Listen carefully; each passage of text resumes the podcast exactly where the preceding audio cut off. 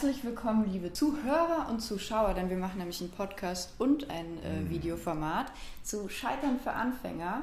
Ich habe es nämlich gerade schon ein bisschen angeschnitten. Ähm, meinen heutigen Gast, den hätte ich eigentlich schon vor eineinhalb Jahren, denn du wärst der Nächste gewesen, den ich hätte interviewen können bei einem Hip-Hop-Format.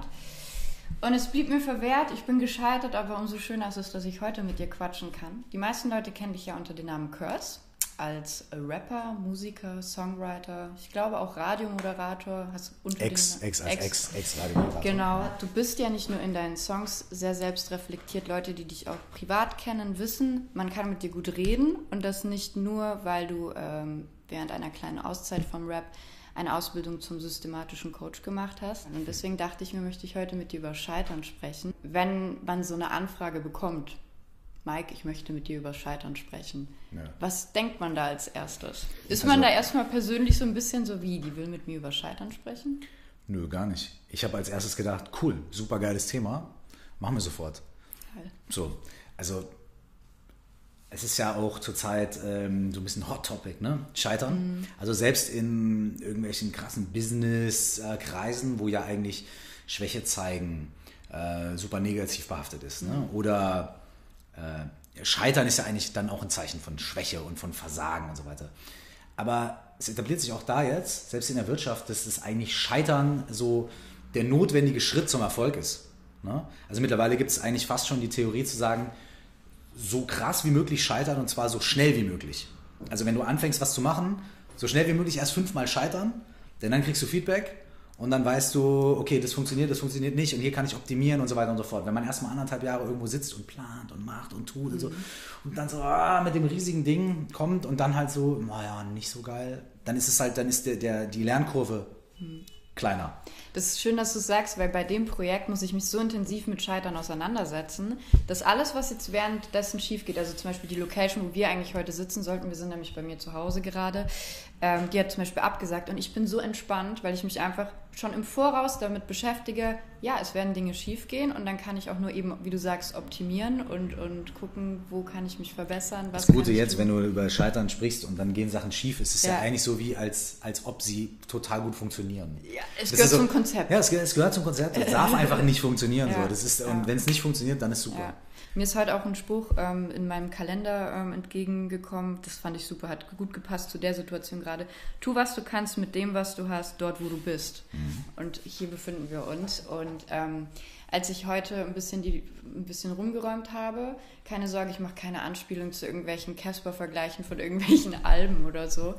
Aber ich habe sehr lange gebraucht, um Bilder aufzuhängen, Erfolge, mich damit auseinanderzusetzen, weil wenn man sich mit Scheitern auseinandersetzt, auseinandersetzt, dann zwangsläufig muss man sich ja auch mit Erfolgen auseinandersetzen.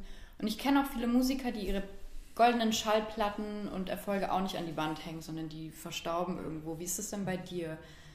Was ist für dich Erfolg, bevor wir über Scheitern überhaupt hm. sprechen? Ich glaube, es gab ganz viele Momente, wo ich immer wieder das Gefühl hatte, so, ey, ja Mann, mhm. jetzt, das, das. Aber es war nie, es gab nie so so ein Moment, wo ich gedacht habe, so, okay, das wollte ich jetzt immer und das war es jetzt so. Jetzt bin ich da und mehr dieses ist Ankommen, nicht so. ich glaube, dieses Ankommen gibt es auch gar nicht, ehrlich Nein, gesagt. vor allem auch, wenn wir jetzt mal kurz eine philosophische Schere Sehr gerne. machen wollen, eine Grätsche, in einer Welt, in der du selbst, wenn du von Physik redest, ja, so Humboldt-Universität Physik, ja, und Chemie, wo du sagst, alle Dinge, alle, alles, was wir als materielle Existenz kennen, ist eigentlich gar nicht, der Tisch ist eigentlich gar nicht, der steht hier eigentlich gar nicht so fest, sondern da sind tausende von Atomen, die sich, Millionen, die sich ständig bewegen, neu formieren. Der Tisch kommt eigentlich mal aus einem Baum und irgendwann verwittert der oder einer haut drauf und dann ist das Scheißding kaputt und dann landet es auf dem Sperrmüll, dann baut sich einer ein Bett draus und so weiter und so fort. Das heißt, der Tisch ist nur in diesem Moment, in dem wir hier sitzen und ihn als Tisch benutzen, ein Tisch. Eigentlich ist es nur, weil wir hier sitzen, ihn so benutzen, auf irgendwelche Dinger gestellt haben und Sachen draufstellen, ist es gerade ein Tisch. So. Das heißt, in einer Welt, in der sich ständig alles sowieso verändert, in der es gar keine festen Zustände gibt, wie willst du da jemals irgendwo an einem festen Punkt ankommen? Also ich meine, du kannst sagen, ich will nach Hamburg fahren und irgendwann ist ein Straßenschild Hamburg. Mhm. Ja? Ähm, okay. Aber auch Hamburg so, das war vor 100 Jahren was anderes ja, und dann, äh, weißt du, also um es jetzt nochmal zu vereinfachen, ich glaube, so dieses Bild so davon zu sagen, so, wenn ich das und das geschafft habe, dann bin ich irgendwo angekommen und dann war es das und so.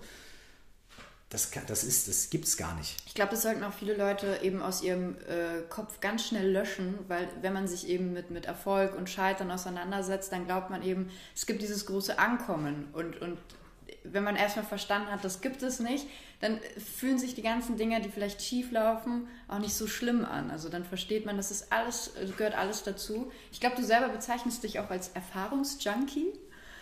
Habe ich das mal gesagt? Ja. ja. Interessant. Habe ich so recherchiert. Habe ich vergessen, aber ja. aber ich habe noch andere Sachen recherchiert und zwar ähm, bei dem besten äh, Hip-Hop-Format meiner Meinung nach, äh, All Good Jan Wehn. Irgendwann gründe ich den Fanclub. Den Jan Wehn Fanclub. Ja, aber er dreht direkt bei. Ja, er ja, möchte. Ja, auf jeden. Super, perfekt. Er möchte das nicht. Aber ja, meinst du, meinst du, irgendwelche anderen Leute werden gefragt, ob man einen Fanclub gründen darf? Das wird einfach gegründet. Ich bin jetzt nicht sonderlich schadenfroh, aber ich ähm, habe das bei Olli Schulz schon mal gehört und habe bei dir eben gelesen, Du bist, glaube ich, auf, auf Splash eben auch gefahren und währenddessen war deine Karte gesperrt. Dein, man hat dir deine, deine so. Ding und du konntest die Miete nicht zahlen und so weiter. Und ich kenne das von Olli Schulz, so eine Story, auch in seinem, in seinem Podcast.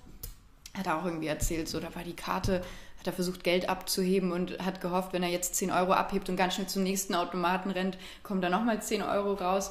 Und ich denke mir dann immer, das Erfolg hat manchmal so ein, ein beschissenes Timing. Also es ist manchmal so absurd.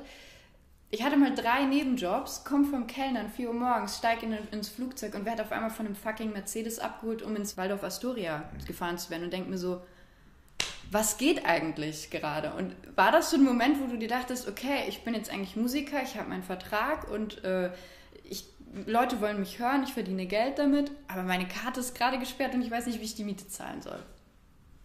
Ja. Das war auf der Feuerwassertour. Also auf meiner ersten Tour. Stimmt, genau. Wir waren auf Tour. Stimmt, stimmt. Ja, und es war wirklich, ich gehe zum EC-Automaten und es war halt, nee, Konto nicht gedeckt, Karte eingezogen und so weiter. Und ich so, ja, was ist los? Ja. Ähm, ja, ich glaube, dass ähm, sich einfach auch bestimmte Sachen ja auch nicht immer in Geld messen lassen. So, mhm. ne? Also du kannst super viel Kohle haben und das Gefühl haben, ich habe nichts gepackt. Mhm. Und umgekehrt. Zu dem Zeitpunkt war es dann halt so, es war schon ein bisschen abge, abgefuckt. Ja, ja. Aber das Lustige war, dass ich war noch in so einem Mindstate und dann habe ich das irgendwem erzählt und dann kam immer mein Tourmanager und meinte so zu mir so, ja, ich kann dir ja irgendwie jetzt einfach 500 Euro von der Tourkasse geben, dann kannst du damit zur Bank. Und ich so, das geht? Mhm. Weißt du, es war so, ey, wow, ey, Mhm. Okay, ich hatte, also ich bin ja damals so, ey, also wir hatten ja keine Leute, die uns da das Business erklärt haben, mhm. früher so wirklich, sondern das war halt so, ja, wir machen jetzt einfach mal, wir gehen jetzt mal auf Tour so. Mhm. Und wenn am Ende irgendwie, wenn du am Ende 2000 Mark mit nach Hause nimmst, ist doch voll geil. Mhm. So. Und ähm, ja, also ich habe das da nicht so als riesiges Problem gesehen, weil mhm. ich so dachte so, ey, ja, ich bin im Tourbus und ist geil und cool. Ja. Aber ähm, ja, aber das kann ja immer wieder passieren, auch wenn man Sachen, wenn man Sachen gründet, wenn man ein Business aufzieht, wenn man in irgendwas investiert oder sowas, ne? Mhm. dann ist nicht immer Erfolg ist nicht immer Geld, aber das ist ja klar. Aber bist du risikofreudig, wenn es um sowas geht? Also wenn du sagst, das ist nicht alles, bedeutet das dann auch gleichzeitig, dass du nicht so einen Bezug zu Geld hast, dass du sagst, okay, ich gehe auch mal ein Risiko ein und ich denke jetzt nicht so über die Konsequenzen nach? Also das Ding ist, ähm, ich, ich, ich habe gerne Geld. So mhm. finde ich cool. Ich habe gerne äh, Geld zur Verfügung und ich habe gerne das Gefühl, ähm, mir einfach irgendwie Sachen leisten zu können, wenn ich das möchte. Mhm. Und ich kenne aber auch das andere. Ich kenne aber auch irgendwie kein Geld zu haben und wirklich zu sagen, zum Glück jetzt nicht so krass, sondern und auch nur in manchen Momenten halt auch zu sagen so, okay, kaufe ich mir jetzt eigentlich kaufe ich mir jetzt den Burger oder kaufe ich mir den? Mhm. Weißt du, weil der kostet drei Euro mehr so, weißt mhm. du? Ähm, das habe ich zum Glück ganz selten erlebt und auch nie so krass wie viele andere Menschen. Aber ich habe, also, ich kenne halt beides und ich finde es natürlich, es macht mehr Spaß, das Leben, so auf so einer oberflächlichen Ebene, wenn man jetzt nicht überlegen muss. Mhm. Aber in meinem, in meinem ganz persönlichen Ding ist es so, ich habe das Glück, in einem Land zu leben, in dem ich irgendwie relativ gut aufgehoben bin. So, also was jetzt Kohle angeht und soziale Sicherheit und so weiter. Ähm, ich bin gut versichert, äh, etc. Das heißt so richtig krass, dass es mir jetzt an den Kragen geht, das habe ich noch nie erlebt. Mhm. So. Und deswegen habe ich, glaube ich, auch so eine gewisse Entspannung, was das angeht und kann auch irgendwie sagen, so, naja, wenn es jetzt ein bisschen weniger ist oder ein bisschen mehr, dann bin ich lieber risikofreudig oder dann mache ich lieber das, was mir am Herzen liegt mhm. Und habe dann ein paar tausend Euro weniger, aber habe irgendwie ein anderes Gefühl. Geld ist für mich ein Mittel zum Zweck.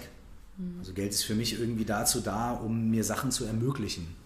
So, die mir Spaß machen und die mir Freude bringen und die Menschen um mich herum, meiner Familie oder meinen Freunden äh, Freude, äh, Freude bereiten. Und Wenn, sonst ist es irgendwie, also als totes Kapital irgendwo, habe ich, da habe ich tatsächlich keinen Bezug zu Geld, mhm. das irgendwo rumliegt. Mhm. Und dann habe ich es. So. Ja. Du hast gerade gesagt, dir ist auch wichtig, lieber das zu machen, was du möchtest, was dir Spaß macht, was dich erfüllt. Ähm, hast du denn schon mal Entscheidungen getroffen, auch bezogen auf die Musik vielleicht, wo du gemerkt hast, okay, da siegt jetzt gerade der Kopf übers Herz und ich entscheide mich gerade, es geht gerade nicht darum, das zu machen, was ich cool finde, sondern ich passe mich vielleicht sogar der Masse an und gucke, was erwartet man vielleicht von mir. Weil du bist, du hast es ja jetzt schon eine Weile gemacht, ne? Also da kann ich mir vorstellen, gab es auch mal Phasen, wo auch andere Leute mal reinquatschen. Klar. Ständig. So. Ständig. Und immer anders am Anfang ist es dann irgendwie der Manager, der sagt, ja, hm, hm, hm, und dann irgendwann ist es, äh, sind es aber auch irgendwelche Leute, mit denen man zusammenarbeitet, andere Rapper oder andere Producer, die dann von so einer künstlerischen Seite oder von dem persönlichen Geschmack her sagen, bla bla bla bla bla. Und dann kriegt man irgendwie Feedback von irgendwelchen Magazinen zum Beispiel oder irgendwelche Reviews, fühlt sich total falsch verstanden. Und dann denke ich mir, kommt so eine innere Motivation, okay, jetzt mache ich extra was, damit die das verstehen beim nächsten Mal ähm, dann äh, äh, es sind und nicht alle diese Einflüsse sind ja auch negativ. Mhm. Es ist ja auch geil, Feedback zu bekommen. Es ist ja auch gut ähm, zu hören und zu sehen, das, was ich mir da vorstelle in meinem Köpfchen, yeah. in meinem stillen Kämmerlein. Checken das die Leute? Überträgt sich das? Kommt das an? Oder, oder ähm, kommt vielleicht ein Aspekt davon jetzt mehr an oder weniger? Und wie wichtig ist mir das und so weiter? Das ist ein ständiges Ding. Ständig gibt es ja Feedback von außen und ständig muss man sich irgendwie damit ähm, beschäftigen. Selbst wenn es ist, dass man sagt, ist mir alles total scheißegal, ich lese das nicht, ich höre mir das nicht an. Auch das ist ja eine bewusste Entscheidung für eine bestimmte Art des Umgangs mit Feedback. Mhm. Ne? So, das ist ja auch bewusst. Mhm. Ich konfrontiere mich nicht damit. Ist eine, ist eine klare Art, mit Feedback umzugehen. Konfrontierst du dich denn damit? Ja und nein. Mhm also ich schalte jetzt so Sachen nicht aus. Also ich, mhm. ich also jetzt gerade, ich kann ja nur von jetzt sprechen, weil es gab auch schon 15 verschiedene Phasen für mich als Musiker, als Rapper, äh, wie ich mich mit sowas auseinandergesetzt habe. So, es ist immer anders. Wo hast jetzt, du dich denn mal am, am meisten aufgeregt? Über welches Magazin oder Kritik? Keine Ahnung. Bei meinem ersten Album hat die Intro zum Beispiel geschrieben, also mein erstes Album. Ja. Da ist wahre Liebe drauf, da ja. ist Entwicklungshilfe drauf, da ist Schlussstrich drauf, da ist Licht und Schatten ja. drauf. Die Songs sind da drauf. Ja.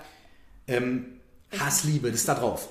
In der Intro stand quasi als Konsequenz der Review, Curse hat auch nichts anderes zu sagen, als meine Jungs und ich sind die coolsten. Und das war halt so, ey, ihr könnt dieses Album nicht gehört haben. Mhm. Und da habe ich ganz früh gelernt, da habe ich ganz früh was ganz Wichtiges gelernt. So, ey, eine Review ist eine persönliche Meinung von irgendjemandem der irgendwo das Ding gehört hat, unter irgendwelchen Umständen. Und wenn du Glück hast und die Person ist dir irgendwie wohlgesonnen oder in dem Moment passt das Album oder die Musik gerade zum Leben dieser Person, mhm. dann kriegst du eine gute Review. Ähm, wenn du Pech hast, dann kriegst du eine schlechte Review. Das muss manchmal nicht unbedingt was mit dem Album zu tun haben. Trotzdem ist es natürlich so, dass ich mich freue, wenn ich eine gute Review kriege, weil ich auch weiß, äh, das ist auch gut. Weil es gibt ja viele Leute, die lesen das dann und denken sich, oh, hatte ich gar nicht so auf dem Schirm, aber diese Review, die ist so positiv, das höre ich mir jetzt mal an. Mhm. So. Also ich habe selber auch schon oft Alben angehört oder gekauft, weil einfach so eine krasse Review irgendwo war. Ne? Absolut. So. Ja. Deswegen ist es so ein krasses, zwiespältiges zwiespältiges Ding. Ich glaube, man muss auch beim Thema Scheitern auch anfangen zu sagen, wie definierst du Scheitern? Weil ich da auch gemerkt habe, dass es da ganz schön viele verschiedene Ansichten gibt. Und auch da kommt es wahrscheinlich auf die Lebensphase an. Mhm. Wenn ich dich jetzt frage, was ist denn Scheitern für dich?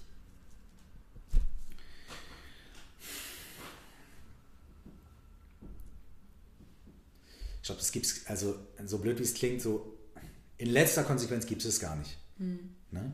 So. Denn Scheitern ist sowas Ultimatives. Ne?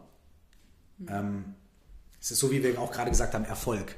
So den Erfolg gibt es ja auch gar nicht, weil es ist total vielschichtig und es setzt sich aus so vielen Sachen zusammen und jeder definiert es anders und so. Ne? Und bei Scheitern ist es ähnlich. Also ich glaube, dass es vielleicht, also was, was ich am ehesten als Scheitern bezeichnen würde, ist zum Beispiel, wenn ich sagen würde jetzt, ich mache ein Album, ne, jetzt bleiben wir bei meiner Mucke, ich mache ein Album und ich stecke da jetzt meine Zeit und meine Liebe rein und ich will was Bestimmtes damit erreichen und genau, und das funktioniert absolut nicht.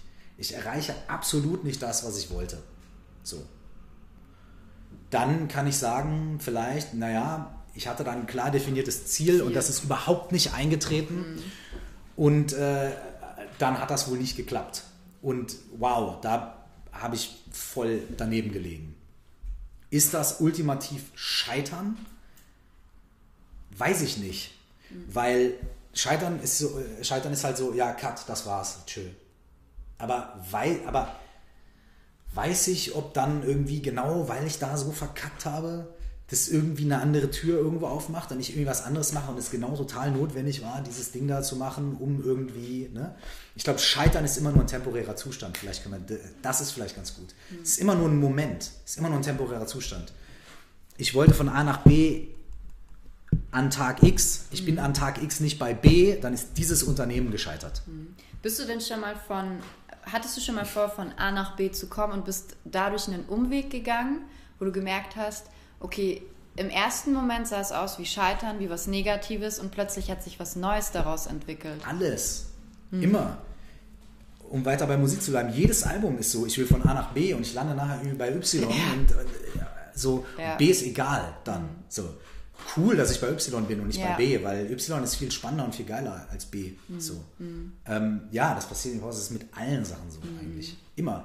Und es, und es ist bei jedem immer so. Mhm. Du kannst, es ist eine absolute Illusion zu glauben, dass ich oder irgendjemand wirklich in letzter Instanz mhm. alles planen kann und vorherbestimmen kann und so weiter. Es mhm. geht nicht. Mhm.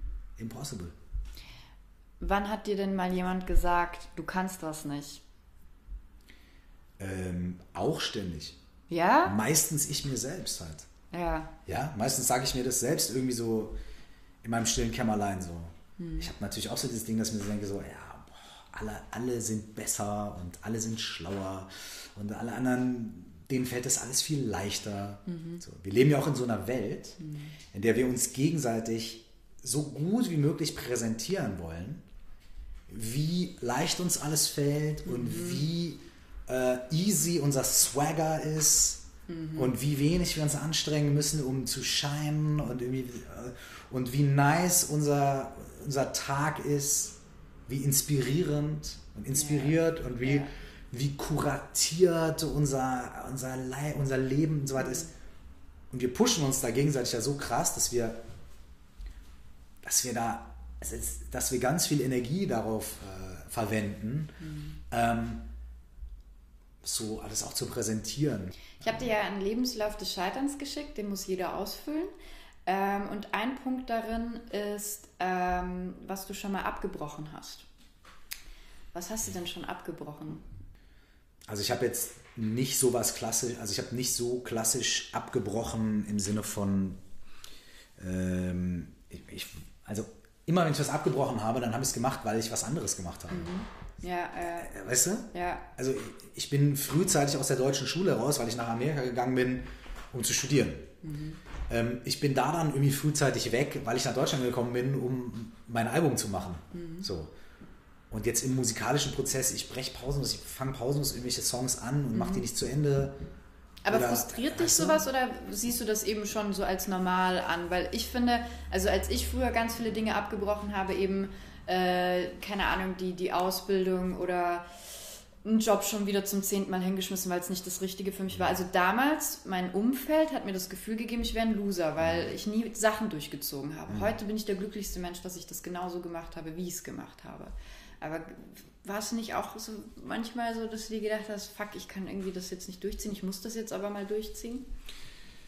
Ja, klar. Ähm, ich glaube, das auch noch, ich glaube, es gibt auch zwei Sachen. Es gibt, glaube ich, auch dieses Symptom, dass man alle Sachen abbricht, mhm. weil man Schiss hat, mhm. ähm, etwas Definitives, also etwas zu haben, mit dem man sich zeigen muss. Weißt du? Also ich glaube, es gibt viele großartige Künstler, die nie ein Album veröffentlichen, weil sie einfach Schiss davor haben, irgendwo mal einen, einen Punkt zu machen. Mhm. Und zu sagen, okay, fuck, damit muss ich jetzt rausgehen. Mhm. So. Also ich bin auch fast einer von denen. Mhm. Deswegen dauert es bei mir immer so lange, weil ich immer denke so, weil ich zum Beispiel auch immer denke, es ist noch nicht fertig, ist nicht gut genug. Äh, und dann nochmal und nochmal und nochmal und so. Ähm, Kafka, der hatte zum Beispiel einen Kumpel, der ist immer bei ihm zu Hause rein, hat dann gesagt, hier, holst du mal Zigaretten quasi und hat dem so seine Manuskripte geklaut. Das heißt, alle Kafka-Bücher sind eigentlich, also hätte, hat Kafka nie freigegeben. Die sind, sind, sind alle geklaut von seinem Homie. Hast du jemanden, der bei dir... nee, leider nicht. ähm, ja, aber ich habe das, hab das auch, also diese, also das ist die eine Sache, und die andere Sache ist ja auch, ähm, ähm, manchmal Sachen nicht fertig zu machen, weil man einfach auch merkt, okay, das war jetzt nicht das definitive Endziel, sondern es war halt einfach ein Schritt. Mhm. Es war ein wichtiger Schritt. Und jetzt weiß ich aber mehr, was ich machen möchte oder jetzt hat sich eine andere Möglichkeit aufgetan und das ist dann auch okay. Mhm. Ein weiterer Punkt von meinem Lebenslauf äh, war ja auch, ähm, was, was war der schlechteste Rat, den du mal bekommen hast? Ist dir da was eingefallen? Achso, oh ja, da habe ich gut gelacht, weil es hat sich mit ganz vielen. Es war immer so ein gleiches Ding. Ich weiß nicht, es ist so ein bisschen das Erste, was mir eingefallen ist, so. Der beste Rat, den ich bekommen habe, war, gib nicht so viel Geld aus. Der schlechteste Rat, den ich je bekommen habe, war, gib nicht so viel Geld aus. Verstehst du? Da muss ich ja lachen, weil es dann auch noch was von meinen Eltern war und das war ja noch so, was ist das eine, wo deine Eltern recht hatten, wo hatten sie nicht recht und das war wieder das du Gleiche. Hast, du kannst einfach nur noch das äh, aus. Gib nicht so viel Geld aus, ja. das ist meine Antwort auf alles. ähm, nee, der schlechteste Rat, den ich jemals bekommen habe, also der schlechteste Rat war, glaube ich, nee, das kannst du so auch nicht sagen. Aber eine Sache, die für mich aber so ein ganz wichtiger Punkt war. War zum Beispiel, als ich äh, mein drittes Album gemacht habe, Innere Sicherheit, da ist ein Song drauf, der heißt Und was ist jetzt? Mhm. Ja? Und der besteht nur aus Piano und Rap. So. Und ich hatte damals diese Idee, ich habe gesagt, es muss doch möglich sein, ähm, äh, Energie in Rap über Performance-Dynamik zu transportieren. So. Also es muss doch möglich sein, irgendwie so nicht irgendwie straight über den Beat zu rappen, so ja. in, demselben, in derselben Stimm, Stimmlage, sondern es muss doch irgendwie möglich sein, damit Dynamik zu spielen. Und dann auch vielleicht in der Instrumentierung das Gleiche zu machen. Einen Song zu haben, der nicht gerade nicht durchfließt, Beats und so weiter, sondern es muss doch möglich sein, dass sich da auch eine kompositorische Dynamik und so weiter entwickelt. Das war 2002. Mhm. Da war das im deutschen Rap und auch im, amerikanischen Rap nicht das, so das Ding, so sowas zu machen. Ja? Und dann habe ich diesen Song gemacht äh, mit meinem Kumpel Patrick zusammen, der das Piano gespielt hat. Und wir haben, wir haben uns in diese Idee verliebt und haben es einfach gemacht und fanden den Song geil. Er ist auch quasi genau so, wie wir ihn an einem Abend da irgendwie gemacht haben, auf dem Album gelandet. Und in den nächsten Monaten, bis das Album rauskam, haben die Leute um mich herum alles getan, alle Register zu ziehen, äh, alle Register gezogen, um, um, um da irgendwie Drums und sowas auf diesen Song drauf zu ahnen. So, ey, da muss jetzt irgendwie, da müssen Drums programmiert werden und dann haben die so quasi hinter meinem Rücken irgendwie Beats darüber programmiert und uns das so vorgespielt. Oder, In der Hoffnung, dass, dass sie oder, überzeugt Ja, seid. und den, den, den, irgendeinen Drummer, der irgendwie von Questlove, seinen Meisterschüler, halt so mit der Story noch, ja, das ist der krasse Typ von Questlove, der hat jetzt Drums drauf gespielt, jetzt musst du die ja nehmen und mhm. so. Nee, doch nicht. Und bis zur letzten Sekunde war das halt wirklich so, ey, das ist Hip-Hop. Da müssen Drums drauf. Das muss irgendwie so bla. Und ich habe gesagt, nein, nein, nein, nein, nein. Geil. Und ähm, ja, und am Ende ist der Song rausgekommen und jetzt ist halt der Song, jetzt ist es, was es ist, es ist einer der drei Songs von mir, mit denen die Leute mich am meisten identifizieren ja. und gerade deswegen, weil keine äh, Drums drauf sind und so weiter und so fort. Ja, Aber ja. dahin, das war halt so, alle waren so, nein, das, das geht nicht. Weißt du? Ich, ich liebe solche Geschichten, weil das immer so der Beweis ist dafür, es gibt keine Regeln und dieses richtig und falsch gibt es nicht. Und gerade auch Fehler das ist vielleicht jetzt kein Fehler von euch gewesen, aber man hat euch gesagt, das ist nicht Hip-Hop. Ich finde, manchmal kann das ja sogar das Markenzeichen werden. Weißt du, dass man, das, sonst wäre der Song nicht das, was es heute, also was er heute ist, ne? Ähm, du hast auch mal ähm, eine Zeit lang aufgehört mit der Musik, beziehungsweise hast auch offiziell gesagt, ich möchte jetzt erstmal nicht mehr rappen. War das für dich ein Entschluss, wo du mit dir auch gehadert hast oder war das wirklich was Definitives, wo du wusstest, mein Bauchgefühl sagt mir das jetzt, ich muss das jetzt machen? Weil ich kann mir vorstellen, abgesehen von deinen Fans, hattest du in deinem Umfeld sicherlich auch ein paar Leute, die gesagt haben, warum denn jetzt? Ist man damit sich im Clinch oder wusstest du, nö, den Cut mache ich jetzt, ich brauche das jetzt? Das war das, was ich abgezeichnet hatte über ein Jahr oder so. Mhm. Also es war nicht so, wo ich wach morgens auf, äh, äh, Laune. Mhm. Das hat sich über ein Jahr abgezeichnet. Und das war eine Kombination aus viel, ganz vielen verschiedenen Sachen. So. Ich hatte halt einfach musikalisch das Gefühl, ich stecke irgendwie fest ich habe immer weniger Inspiration, so musikalisch irgendwie, keine Ahnung. Ich weiß, wie es geht, weißt du, ich weiß, wie es geht, ein Beat zu picken, aufzunehmen, einen Text zu schreiben und so. So. irgendwie hat, war die Inspiration nicht so wirklich da. Dann war es businessmäßig so, dass ich irgendwie auch im Geschäftlichen in Strukturen gewesen bin, wo ich gedacht habe, oh, das weiß ich nicht. Dann habe ich versucht, im Musikalischen zu justieren und Sachen anders zu machen und zu probieren, mit anderen Leuten zu arbeiten. Und es hat aber alles irgendwie, war recht frustrierend. Dann habe ich versucht, auf der Business-Ebene irgendwie Sachen zu verändern und zu justieren. Und es war auch frustrierend. Es hat alles nicht zu dem Ergebnis geführt, was ich mir gewünscht habe. Auf der persönlichen, menschlichen Ebene war das gleichzeitig auch so. Und da habe ich auch versucht zu stellen und zu justieren und alles über so ein Jahr und bla. Und ich habe überall gemerkt, das ist alles so festgefahren, ähm, das funktioniert nicht. Da jetzt einfach mal ein bisschen zu justieren, ich muss da, da muss ich radikaler rangehen. Mhm. Und dann habe ich halt gesagt, okay, alle Business-Beziehungen, cut. Management, Label, Verlag, alles cut. Album im Sinne von Curse, Album releasen, cut. Nee, mach jetzt erstmal nicht.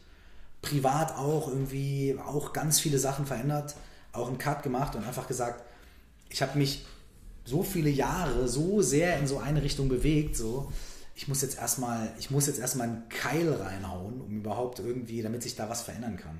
Mhm. Und ähm, das war die beste Entscheidung, die ich treffen konnte. Ja. Voll. Und dann kann einen das ja auch, jetzt mache ich ja wieder Musik und mhm. weißt du, das kann einen ja dann dennoch irgendwie wieder auf ähnliche, in ähnliche Bahnen bringen. So. Absolut. Ja, du hast auch vor allem das habe ich auch, die Diskussion habe ich nicht verstanden, aber du hast ja auch gesagt, es kann ja sein, dass ich wieder Musik machen Ey, und selbst möchte, wenn, weißt du? Ganz ehrlich, selbst wenn ich gesagt hätte, ja.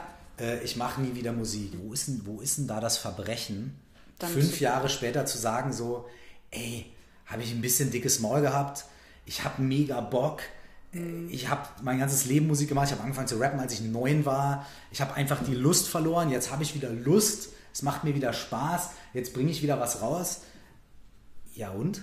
Eigentlich ist es ein bisschen peinlich, ja. äh, sich darüber aufzuregen. Ist das scheißegal. Ja. Eigentlich müsste ja jeder das selber von sich kennen, dass man halt manchmal Lebensphasen hat, wo man eine gewisse Einstellung hat. du trennst dich auch mal von deinem Partner ja. und ein Jahr später merkst du, oh, ich war voll der Idiot. Ja. Und dann gehst du deinem Partner wieder hin und sagst, hey, und klar kann die Person dann sagen, nee, weißt du was, fick dich. Mhm. Aber okay, dann ist ja okay. Aber, ja. aber du bist ja kein, bist du, du hast ja kein, es gibt ja kein Uni Verbot des Universums. dass wenn du irgendwann mal gesagt hast, ich mag keine Oliven, dass du dann nie mehr Oliven essen ja, darfst, weil ja, sonst bist du ein Wichser. Das ist ja, also das ist ja mega Quatsch. Mhm. So. Du sagst, das ist die beste Entscheidung deines Lebens gewesen oder eine der besten, ähm, diese Auszeit sich zu nehmen. Und du hast während dieser Auszeit die Ausbildung zum systematischen Coach. System. Wenn ich da so korinthenkackerig sagen darf. Du darfst, du sollst sogar, ich darf ja Fehler machen, das haben wir ja heute schon. Ne? Das ist Teil des Konzepts. Eigentlich weißt du ja, dass es systemischer Coach heißt. Aber weißt du? Richtig. Wie war, also wie bist du denn dazu gekommen? Was hat dich äh, in die Richtung gebracht?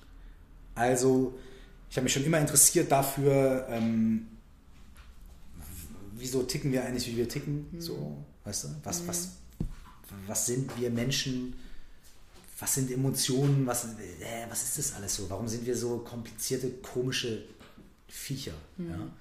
Und kann man da was machen oder kann man da irgendwie, weißt du, mhm. kann man sich leichter machen mhm. und kann man es anderen Menschen irgendwie leichter machen und so. Und ähm, deswegen habe ich ja auch so, als ich studiert habe, Soziologie und solche Sachen gemacht und mich für Psychologie interessiert und für Religion und so. Äh, und das hört man ja, glaube ich, auch in meinen Texten so von Anfang an schon. Und irgendwann ist mir eben dieses spezielle Ding, dieses systemische Coaching begegnet. Und dann habe ich das irgendwann mal selber gemacht als quasi Klient mhm. ne? und fand es so beeindruckend. Ich fand diese Methode so beeindruckend. Also wie, wie schnell und über welche geilen Ecken man da zu Problemlösungen kommt. Weil darum geht es eigentlich im, im, systemischen Coaching. Es geht darum, aus, ne, aus Problemen in Lösungen irgendwie reinzufinden. Und zwar aus eigener Inspiration, aus mhm. eigenem Antrieb. Ich fand es so spannend, dass ich gesagt habe, okay, ich will darüber mehr wissen, ich will mich damit mehr beschäftigen. So war es am Anfang auch, als ich zum ersten Mal Rapmusik gehört habe, war so, wow, was ist denn das? Mhm. Ich will das auch können, ich will das auch machen. Ähm, und so war es da auch. Ne? Das war auch so eine Sache, wo ich gesagt habe, ey, das ist so faszinierend und das hat mir so sehr geholfen. Mhm. Ähm, ich möchte es lernen und ich will es vielleicht irgendwann mal mit anderen Leuten teilen. Und da hat es noch ein paar Jahre gedauert, aber dann habe ich irgendwann halt diese Ausbildung gemacht. Mhm. Aber als du, hast du denn das als Problem empfunden, dass Rap dir nicht mehr das gibt, was es mal dir gegeben hat? Und hast du dann erstmal gesucht oder war dir relativ schnell klar, du möchtest was Neues beginnen? Ja, das war so parallel. Also es war jetzt, es war ja auch so, ähm, Rap, das klingt so komisch, ne? ich habe ja kein Beef mit Rap. Also ich liebe Rap. Mhm. So, ich hatte, ich habe mich selber in meiner Rolle als rappender Mike, der, der sich Curse nennt und da irgendwie steht und da, da habe ich, das, das fand ich einfach irgendwie, das hat sich einfach scheiße angefühlt eine Zeit lang so, mhm. einfach für mich persönlich so. Mhm. Das heißt ja nicht, dass ich Rap-Musik scheiße finde, mhm. so. Ne? Ähm, und wir alle sind ja vielschichtige Wesen so. Also zeig mir eine Person, die nur eine Sache in ihrem Leben macht. So. Also da gibt es vielleicht ein paar, aber das ist wahrscheinlich Klar, schwierig. aber ich kann mir einfach vorstellen, dass das für einen erstmal selber verwirrend ist, wenn man so merkt, wo, wo, wo ist denn diese Leidenschaft hin? Also mir ging es halt so, ich habe äh, zu einem Projekt, das ich einfach, wo ich dachte, das ist mein Ding, habe ich einfach nichts mehr empfunden und hatte mhm. keinen Bock auf die Szene und ich hatte kein, also ich war raus und war wirklich vor so einem Loch. Also ich dachte mir, was ist denn mit mir los? Also ich habe erstmal an mir selber gezweifelt und hätte halt einfach gerne direkt im Anschluss am besten entweder was Neues oder wieder meine Liebe dazu quasi äh, gefunden. Klar, dass du jetzt sagst, du hast ja kein Beef mit Rap, das verstehe ich, aber ich kann mir halt einfach vorstellen, dass es erstmal für einen selber komisch ist, wenn man relativ früh weiß, was man im Leben machen will und das dann einem nicht mehr Spaß macht. Das war allerdings absurd, ja. Mhm. Auf jeden Fall. Ja. Aber kam absurd. dann die, dieser Übergang zum Coaching, kam das so direkt oder hast du da erstmal wirklich. Nee, ich habe mich da schon, also es war insofern, also es war fließend, es hat gedauert, aber es war fließend, mhm. weil ich habe mich ja sowieso schon die ganze Zeit dafür interessiert. Ich habe mhm. ja schon immer super viele Bücher gelesen, mhm. Vorträge gehört äh, und so weiter. Das heißt, ich habe mich ja immer schon dafür interessiert. Es war ja nicht so, ah, jetzt mache ich zehn Jahre nur Rap und jetzt höre ich auf mit Rap und ah, was mache ich denn jetzt? Ach, mache ich jetzt mal was ganz anderes. Mhm. Sondern es ist ja so, weißt du, gibt ja auch Leute, die, weißt du, Martin angelt ja auch schon mhm. die ganze Zeit. So, der angelt halt, interessiert sich voll fürs Angeln und macht trotzdem ein Album. Weißt du? Mhm. Ich habe mich halt schon immer dafür interessiert. So, wie gesagt, ich, in der zweiten Klasse habe ich gesagt, ich werde mal Psychologe. Mhm. Das heißt, seit damals finde ich das interessant. Und dann war halt einfach in meinem Leben der Punkt, an dem ich irgendwie Zeit und Raum dafür hatte, zu sagen, ich mache jetzt diese Ausbildung. Mhm. Ne? Das war dann halt Vielleicht musste ich auch erstmal dafür Raum schaffen oder so. Ne? Ja. Ähm, äh, aber ich habe auch da, also es war schon auch ein Übergangsprozess, in dem ich auch da gesessen habe und äh, gar nicht wirklich, ich hatte ja keinen, ich wusste, hey, ich würde gern, ich hatte ja noch so ein musikalisches Projekt, da Achtung, Achtung, mhm. was eher so, so Rock, Punk, Fun, Pop war. Ähm, ich wusste, okay, ich habe Bock, das zu machen, aber bringen wir da mal ein Album raus? Weil, keine Ahnung. Mhm. So, und irgendwie so, ich hatte Bock auf andere Sachen, aber ich hatte keinen äh, fixen Plan. So. Ja, kein Ziel, auch wo man so systematisch drauf hinarbeitet, quasi, wie das ja sehr viele machen. Ne? Aber es ist ja eben und auch die mal Ziele, die ich da hatte am Anfang, haben sich ja. relativ schnell herausgestellt als Blödsinn. Also ich habe äh, zu der Zeit auch einen total interessanten Satz gehört, über den habe ich neulich auch in einem Podcast mal zitiert. Da habe ich mit einem Typen im buddhistischen Zentrum, so einem Meditationslehrer, äh, gesprochen. und habe dem halt erzählt, so, warum ich irgendwie Meditation lernen will und so. Ne? dann hat er zu mir gesagt, ey, Alter, es kommt mir so vor, als ob du jetzt irgendwie 15 Jahre immer in eine Richtung gerannt bist und irgendwann hast du gemerkt, ach du Scheiße, und jetzt willst du so schnell wie möglich in eine andere Richtung rennen. So, mhm. ah, jetzt mache ich das, jetzt mache ich irgendwie Coaching oder Meditation. Ah, äh. mhm. Er hat gesagt, ey, du musst erstmal ein bisschen langsamer laufen. So, du musst erstmal ein bisschen langsamer laufen und dann kannst du dich mal umgucken und dann siehst du in Anführungsstrichen zum ersten Mal mal wieder den Wald vor lauter Bäumen, weil du dich langsamer bewegst und dann siehst du mal, ah, da ist ja das und da und, und dann gehst du mal noch langsamer und dann fängst du mal an, dich zu entspannen mhm. und irgendwann bleibst du mal stehen. Und wenn du stehen bleibst, dann kannst du dich sogar mal umgucken überall und vielleicht, Auch mal geil, ne? und vielleicht fällt dir dann auf, dass es nichts gibt, vor dem du weglaufen mhm. musst. Und dann, und er meint so, ey, wenn du jetzt, es gibt ja auch so Leute, die sagen, ah, ich bin im Burnout, ich kündige jetzt meinen Job mhm. und ich mache jetzt Yoga-Ausbildung und mache wie, gehen ins Vipassana und Kloster und so weiter. Und das ist die gleiche Energie. Das ist das gleiche Performance und Machen und Erreichen und Full Immersion. Und dann hast du das halt zehn Jahre in deinem Job gemacht und bist ausgebrannt. Und jetzt meinst du, die Lösung ist, dass jetzt genau die gleiche Energie einfach nur in einen anderen Kanal zu stecken. So. Mhm. Weißt du, so da hast, wechselst das Klingelschild aus. Ja. Da steht jetzt nicht mehr Business, sondern da steht jetzt Om Shanti Shanti. Ja, aber ja. ist immer noch der gleiche, die gleiche Person, ist immer noch die gleiche, weißt du, mhm. so. Und das war halt für mich so wichtig, mhm. in dieser Phase halt einfach erstmal zu merken, so, ey, okay, so, mach erstmal, guck erstmal. Mhm. So, bist jetzt so lange, hast so lange nicht geguckt, jetzt mach erstmal locker und guck erstmal, ja. was ist überhaupt so. Ja, aber ich glaube, das ist auch Menschen ein bisschen antrainiert, dass wir immer gewisse Ziele brauchen. Leute fragen natürlich, die wollen Antworten, aber man muss denen ja manchmal auch nicht immer diese Antwort geben, weil man sie selber noch nicht kennt. Ne? Also man darf sich auch diesen Raum, denke ich, geben, aber es verstehen viele zu Recht nicht, weil sie es halt anders antrainiert bekommen haben. Nein sagen hast du ja gerade schon angesprochen. Wir hatten es auch vorhin schon. Wann hast du das letzte Mal Nein gesagt, wo du gesagt hast, das war eine gute Entscheidung?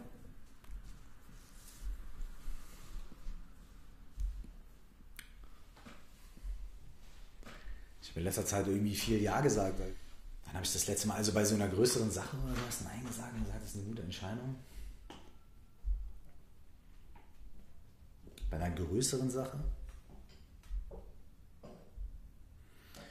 Fällt mir gerade spontan nichts ähm, ein, was jetzt spannend wäre. Das ist ich. immer der perfekte Moment für die Glückskekse. Oh ja? Wenn es hängt. Ja, klar. Okay. Er hängt ja nicht.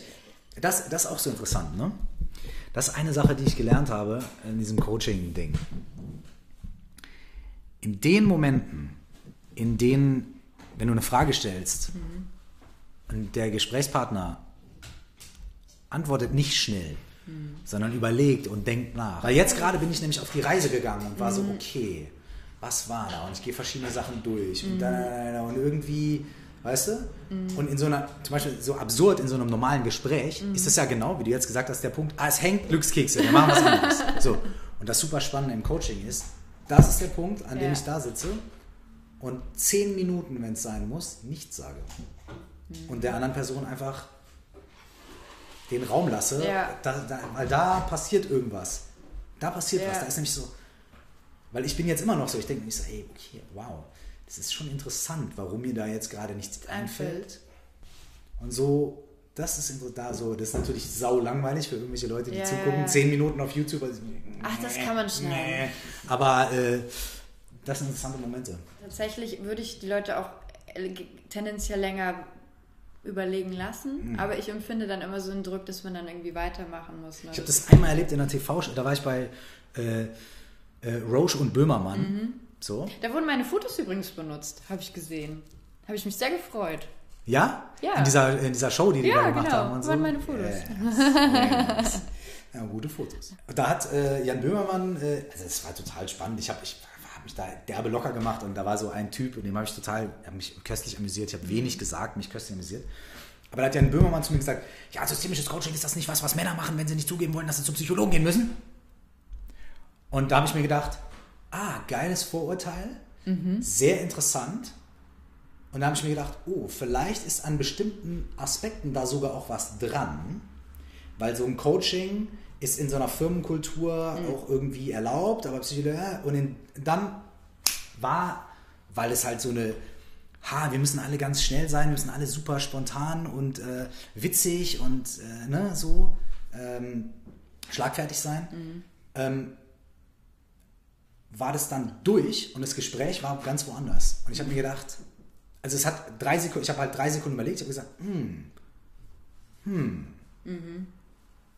Und dann war es, dann, das, das war die Toleranzgrenze dieser Sendung. Ja. War zwei Sekunden. Ja.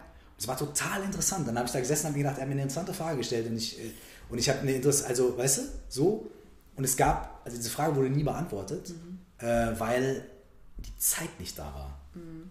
Weil es war halt so, ja, okay, gut, hier, so, Entertainment. Ja, bam, bam, bam. Mhm. Think about that. Mhm. So. Welches, weil du gerade Vorurteil gesagt hast, was haben denn die Leute, was ist denn das größte Vorurteil, was die Leute von dir haben? Von mir? Ja. Was kommt, es gibt doch immer diesen einen Satz, den das, man immer hört, wo man sich denkt, warum kommen die Leute Das größte Vorurteil, glaube ich, also das wirklich so ist, ähm, was ich auch echt ganz oft mitkriege, ist so, ähm, äh, so, dass ich so ein, so ein, so ein derber, ähm, äh, so ein derbe, schlecht gelaunter äh, so, so alles ist immer Drama und Schmerzen so. und ich gehe zum Lachen in den Keller Ach und, so. äh, und äh, so immer ernst und immer muss alles so deep und bla und immer so. Also das ist, glaube ich, das Größte. Also alle anderen Vorteile stimmen, aber das ist halt so, so da, da denke ich mir immer so, ja, okay, die Leute haben, also kenne mich tatsächlich nicht, weil ich meine, also niemand von meinen Freunden yeah. oder meiner Familie, also, das würde jemals, wenn sie über mich sprechen, ja. sowas sagen. Ja. Ähm, ja, ich glaube, das ist auf jeden Fall ein, also das ist auf jeden Fall äh, ein großes, also ein Vorteil, was nicht stimmt. Geht's dir auf den Sack? So. Nö. Also früher sind ja diese Sachen, das klingt jetzt so, ah, früher. äh, aber ja, ich bin ja auch ein sehr ehrgeiziger Mensch. So. Mhm. Ich bin auch so ein krass Ego-Typ auch bei vielen Sachen und so. Und vor allem, wenn es dann um meine Musik geht und Rap und ja, und ich will es allen Leuten zeigen und so. Mhm.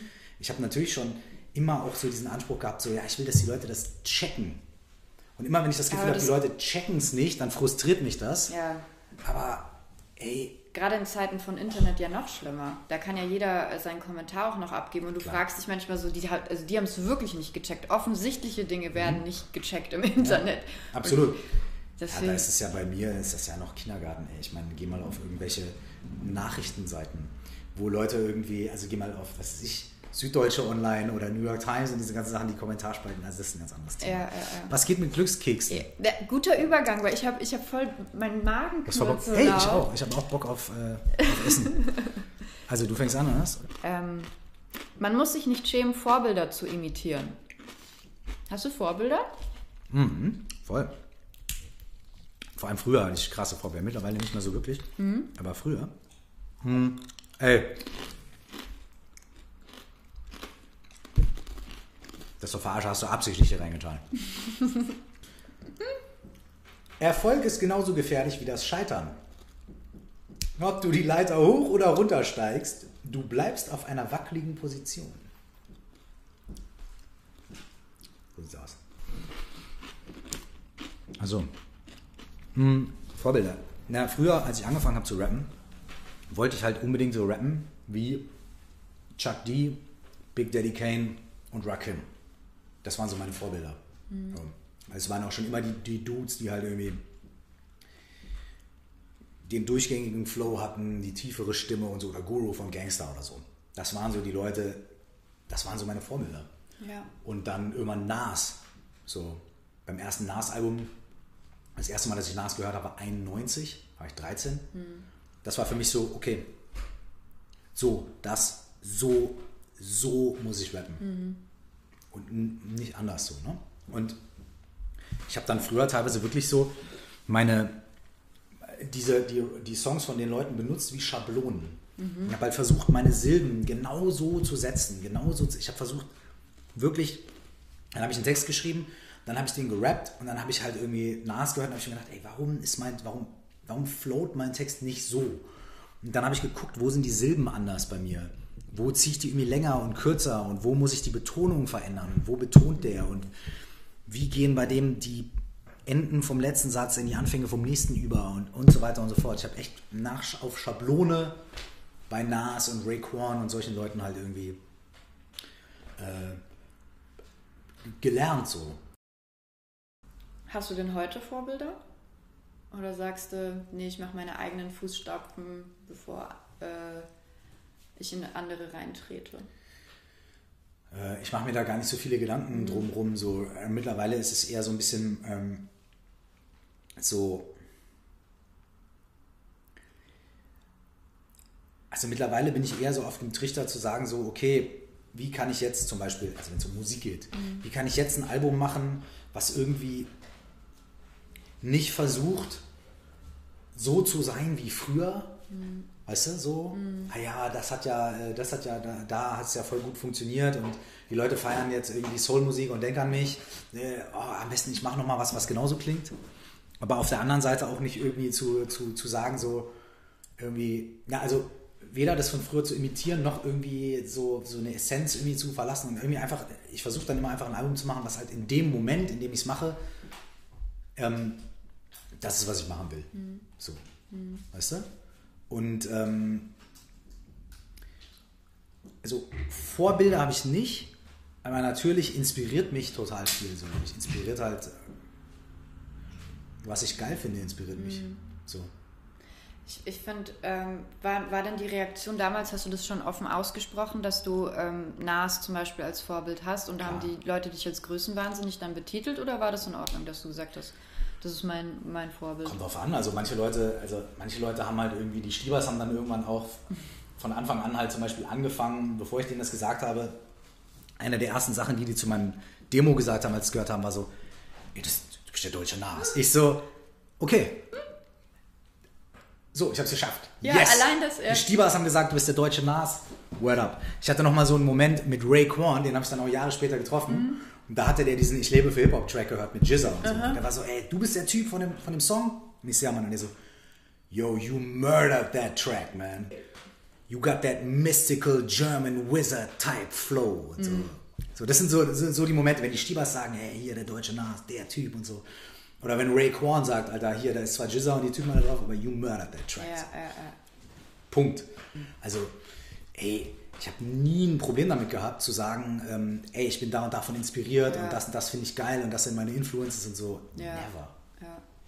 Ich finde es doch super, ist doch auch geil, ist doch Respekt und Props, halt zu sagen so, das feiere ich, das finde ich geil, das inspiriert mich und so, ist doch super. Ja.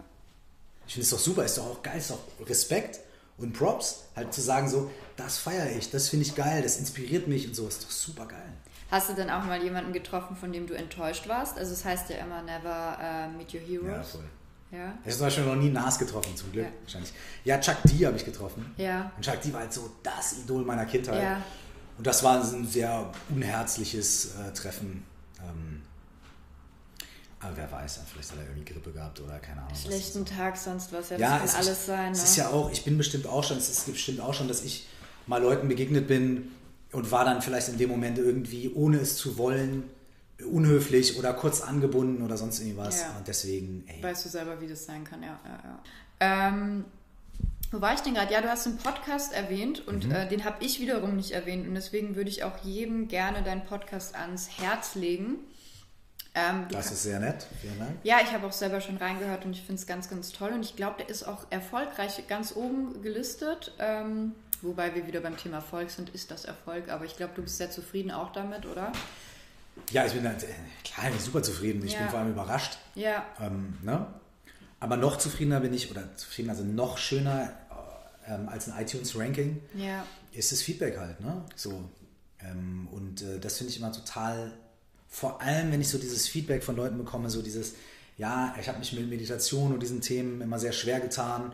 Und das ist so irgendwie war so esoterisch oder so. Aber ähm, jetzt habe ich den Podcast gehört und du schaffst es irgendwie, das so äh, auf eine ganz pragmatische, unprätentiöse Art und Weise irgendwie so äh, zu vermitteln. Und jetzt habe ich auch mal meditiert und es tut mir voll gut und so. Und dann ist es so, wow, geil.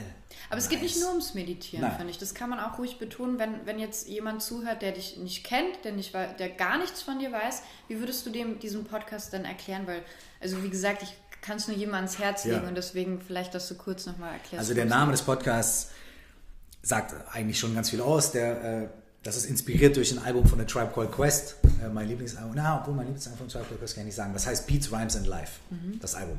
Und mein und das subsumiert halt einfach, was auf diesem Album stattfindet. Mhm. Und mein Podcast heißt Meditation, Coaching and Life. Mhm. Das heißt, es geht im Groben um Themen aus den Bereichen ähm, Meditation verschiedenster Art, äh, buddhistischer Psychologie, aber auch westlicher Psychologie, systemischem Coaching, anderen Ansätzen des Coachings und der Psychologie äh, und live, weil es immer, weil ich immer den Ansatz habe, ähm, über ganz konkrete, pragmatische Dinge zu sprechen und nicht da irgendwie so einen theoretischen Vortrag zu halten, sondern zu sagen, hey, ähm, wie kann man vielleicht diese Sachen irgendwie für sich anwenden in seinem Leben, was, wie funktioniert es praktisch? Und auch vor allem zu sagen, was auch ganz wichtig ist, ist, ähm, es ist ein Podcast, der niemals jemandem sagt, tu mal das.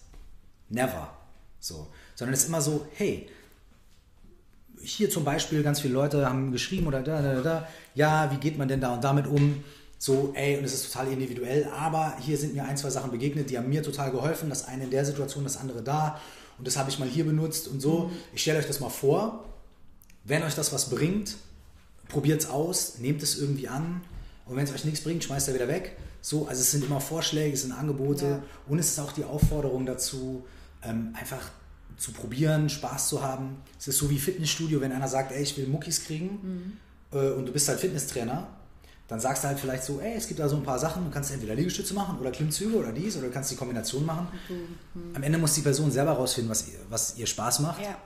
Und ähm, was auch ganz wichtig ist, ähm, ich habe nämlich mal das Feedback bekommen, dass irgendeiner so gesagt hat, so, ja, ich habe da mal so eine Meditation ausprobiert und das hat bei mir gar nicht gewirkt. Ich möchte mein Geld zurück. Wenn ja, so ein mega, mega scheiß Podcast, weil ich habe da und dann ist halt bin so klar. Ich erleuchtet. Ja, das ist halt klar. Du kannst auch ins Fitnessstudio gehen und sagen irgendwie so, ey, ich habe jetzt hier irgendwie Bizeps Curls gemacht. Warum? Ich hatte am nächsten Tag Muskelkater, also es fühlt sich schlecht an und ich habe keinen Disco-Muskel. Scheiße. Mhm. Kann man machen. Aber nicht so wirklich Sinn der Sache. Absolut. So. Ähm, ich, das Thema Achtsam, Achtsamkeit ist ja auch äh, eins, das ich zumindest vernommen habe und ich habe mich auch ein bisschen mit Achtsamkeit auseinandergesetzt und das Gute ist, also die Leute, die auf Zahlen stehen und die irgendwie sagen, ja, die eben in diese Esoterik, die, die Esoterik-Schublade aufmachen, böse. Äh, ich habe letztens einen schönen Artikel gelesen über Achtsamkeit, dass äh, wissenschaftlich bewiesen worden ist, ähm, oder anders, die Nationalmannschaft und äh, Nico Rosberg sind, ähm, schulen sich sehr auf Achtsamkeit, Na meditieren. Na klar. Und ähm, das ist so immer mein letzter, also ich will niemanden überzeugen davon, aber das ist so immer, das, was dieses Argument nenne ich dann immer ganz gerne für Leute, die da nicht so ganz offen sind und sagen, naja, die deutsche Nationalmannschaft meditiert, Rico Ros, äh, Nico Rosberg, um wirklich. Basketballer, US-Basketballer. Ja, um einfach zu zeigen, hör mal, das ist Kobe, nicht nur so. Humbug, sondern da ist wirklich auch was dran und da sind auch mittlerweile ganz viele Wissenschaften dran und die gucken sich an, was passiert im Hirn. Na klar. Und äh, auch bezüglich Depression hilft das. Absolut. Also und deswegen äh, war ich sehr begeistert von dem Podcast. Ähm, ich habe da so eine schöne Story gehört. Ähm, so, ich meine, Buddhisten und Hindus, die meditieren ja schon seit tausenden von Jahren. Mhm. Und äh, lustigerweise, äh, der, im Mittelalter gab es eine riesige Strömung der christlichen Mystik. Ganz viele Christen haben krass meditiert. Im Islam gibt es das, ähm, im Judentum und so weiter und so fort. Also Meditation, das, die Innenschau, das Reflektieren und das Gucken so, wo bin ich eigentlich und was passiert hier und was ist eigentlich, mhm. was sind eigentlich meine Gedanken. Das ist so extrem unesoterisch, so. Also irgendwo zu sitzen und deine Gedanken zu beobachten und deinen Körper zu beobachten und zu schauen, was passiert eigentlich hier in diesem Komplex, mit dem ich 95% des Tages völlig unbewusst durch die Gegend renne. So, mhm. was passiert da eigentlich? Was, was sind eigentlich ich nehme halt die Gedanken nicht einfach nur so, ja, ja, klar, ich denke halt, sondern halt so, ja, ich setze mich halt mal fünf Minuten hin und gucke mal, was denke ich eigentlich? Und wo kommt es her? Und wo geht es hin? Mhm. Können Gedanken aufhören? Geht das überhaupt? Wenn die kommen, wo kommen die her? Wo gehen die hin? Wie sehr identifiziere ich mit meinen Gedanken? Haben meine Gedanken eine, eine Qualität von Leichtigkeit oder von Schwere? Hake ich mich an denen fest? Und so weiter. Oder zum Beispiel, wenn ich mir vornehme zu sagen, äh, ich mache jetzt den Abwasch und ich stelle mir jetzt einen Timer, fünf Minuten.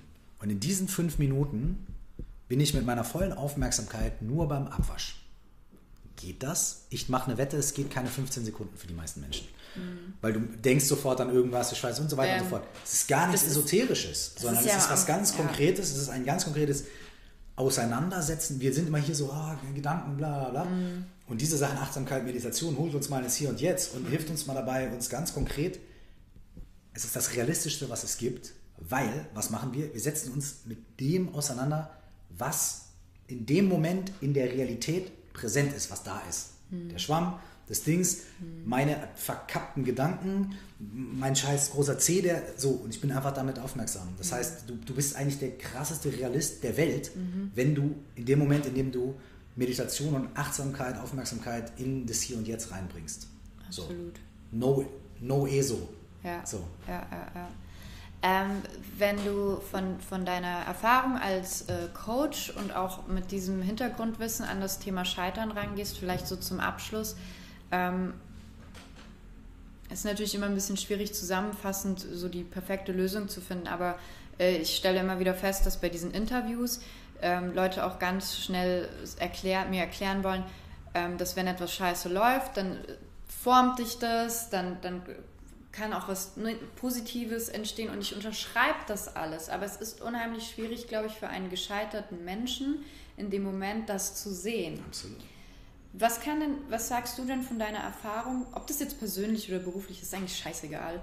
Was sagst du denn so einem Menschen, wie kann der sich denn da ein bisschen rausmanövrieren? Ich weiß, es gibt jetzt nicht in ein paar Sätzen diese perfekte Antwort, aber ich finde es doof, so einen, so einen Podcast zu machen und den Leuten nur zu sagen, ja, das Negative, das ist auch manchmal so positiv, also das, das, wird ganz schnell positiv, sondern auch mal konkret zu sagen, das kann man vielleicht tun. Hm. Ey, ich bin da so ein harter, ähm, ich bin da auch da irgendwie harter Pragmatiker und Realist. Am Ende des Tages, wenn man sich scheiße fühlt, mhm. dann fühlt man sich halt scheiße. Ja. Und da kannst du jetzt nicht irgendwie hingehen und dich vor einen Spiegel stellen und sagen, Chaka und dann läuft's. So. Mhm. Du kannst verschiedene Sachen, also es klingt jetzt wirklich mega, äh, ähm, vielleicht so mega ungeil, weil wir es gewohnt sind, dass Leute kommen und uns sagen, was wir jetzt zu machen haben. Mhm. Aber wenn du das Gefühl hast, du bist mit irgendeinem Projekt gescheitert und so weiter und so fort. Eine Sache, einer Sache kannst du dir sicher sein. Es geht vorbei. Es wird definitiv vorbeigehen. Das schlechte Gefühl geht vorbei. Auf der anderen Seite, wenn du dich super geil fühlst, es geht auch vorbei. So, ich garantiere dir, auch das geht vorbei. So, also die einzige Garantie, die ich geben kann, geht vorbei. Das heißt, das ist schon mal so, in schlechten Momenten ist es halt so, okay, ich fühle es nicht, ich sehe es nicht und so weiter. Aber wenn ich mir irgendwo im Hinterkopf bewahren kann, es geht vorbei. Ist schon mal ein halbes Prozentchen. Ne? Und dann, ey, versuch was zu machen. Also das klingt jetzt wirklich so mega banal, aber es ist halt so, ey, das Einzige, was mir hilft, ist, ich versuche was zu machen, was mir Spaß macht. Ich versuche irgendwie mit Leuten zu chillen, die irgendwie, wo ich es zwischen so hin anstellen kann, mit denen ich einfach Scheiße labern kann. Treffe mich mit Freunden oder ähm, ich lese ein geiles Buch, was mich irgendwie auf andere Gedanken bringt oder schaue mir einen schönen Film an oder ich bewege mich das ist auch krass, wenn man halt einfach dann mal irgendwo ins Fitnessstudio geht oder ins Kampfsporttraining oder zum Yoga, keine mhm. Ahnung was.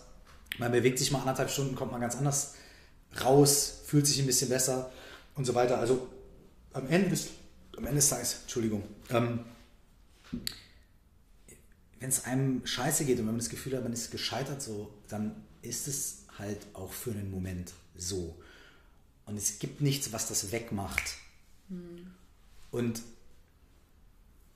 alle Leute, die sagen, na, du lernst aus dem Scheitern oder kommt was Positives draus, die haben recht, aber dafür musst du ja erstmal da durchgehen.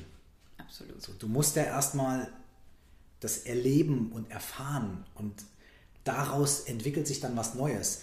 Ich glaube, wenn man scheitert und man sich scheiße fühlt, immer je mehr man dieses Scheiße fühlen versucht wegzumachen, so verdrängen, wegsaufen, äh, wegkonsumieren und so weiter und so fort, äh, desto weniger A, lernt man daraus mhm. und B, desto mehr rückt es in so ein ganz tiefes Unterbewusstes und äußert sich dann irgendwann auf eine ganz miese Art und Weise wenn man es gar nicht will und gar nicht gebrauchen kann und dann ist es so getwistet und weil es sich nämlich seinen Weg gebahnt hat durch die ganzen Verteidigungsmechanismen und dann ist man total am Arsch, weil man gar nicht mehr weiß, was man damit zu tun hat.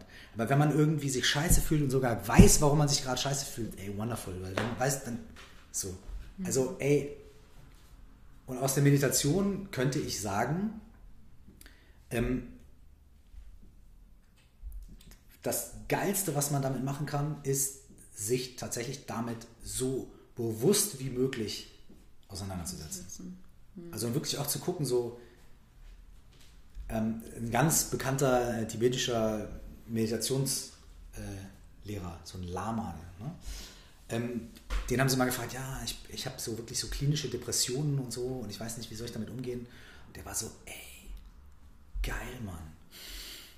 Der war so, das ist eine der, ein, ein, das ist, er sagt, das ist so, Depressionen, wenn man sie sich nicht genau, wenn man nur so guckt, dann fühlt sich das so leer an. Aber er meint so, mhm. es ist so eine krasse Energie, wenn man sich traut zu gucken.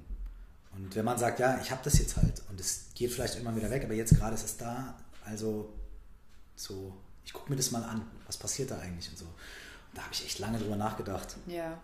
Aber ich glaube, da ist ein bisschen was dran. Ja. Ja, cool. Das heißt, es geht vorbei und das ist der Übergang des Jahrtausends. Auch dieses Interview geht vorbei. ähm, vielen, vielen Dank. Ähm, vielen Dank dir für die Einladung. Ich hoffe, es konnten einige Leute auch da draußen sich was mitnehmen. Ich glaube, also wenn man sich schon vergleicht, dann hoffentlich auch eben mit solchen Geschichten, wo man sagt, ah geil, der hat das so und so auch ge äh, geschafft. Und ähm, ich sage an der Stelle ja immer ganz gerne, und ich muss das sagen, ähm, abonniert den Channel, teilt das Video, aber am Ende folgt eurem Herzen in diesem Sinne. Tschüss. Adios. Dankeschön. Sehr, sehr gerne.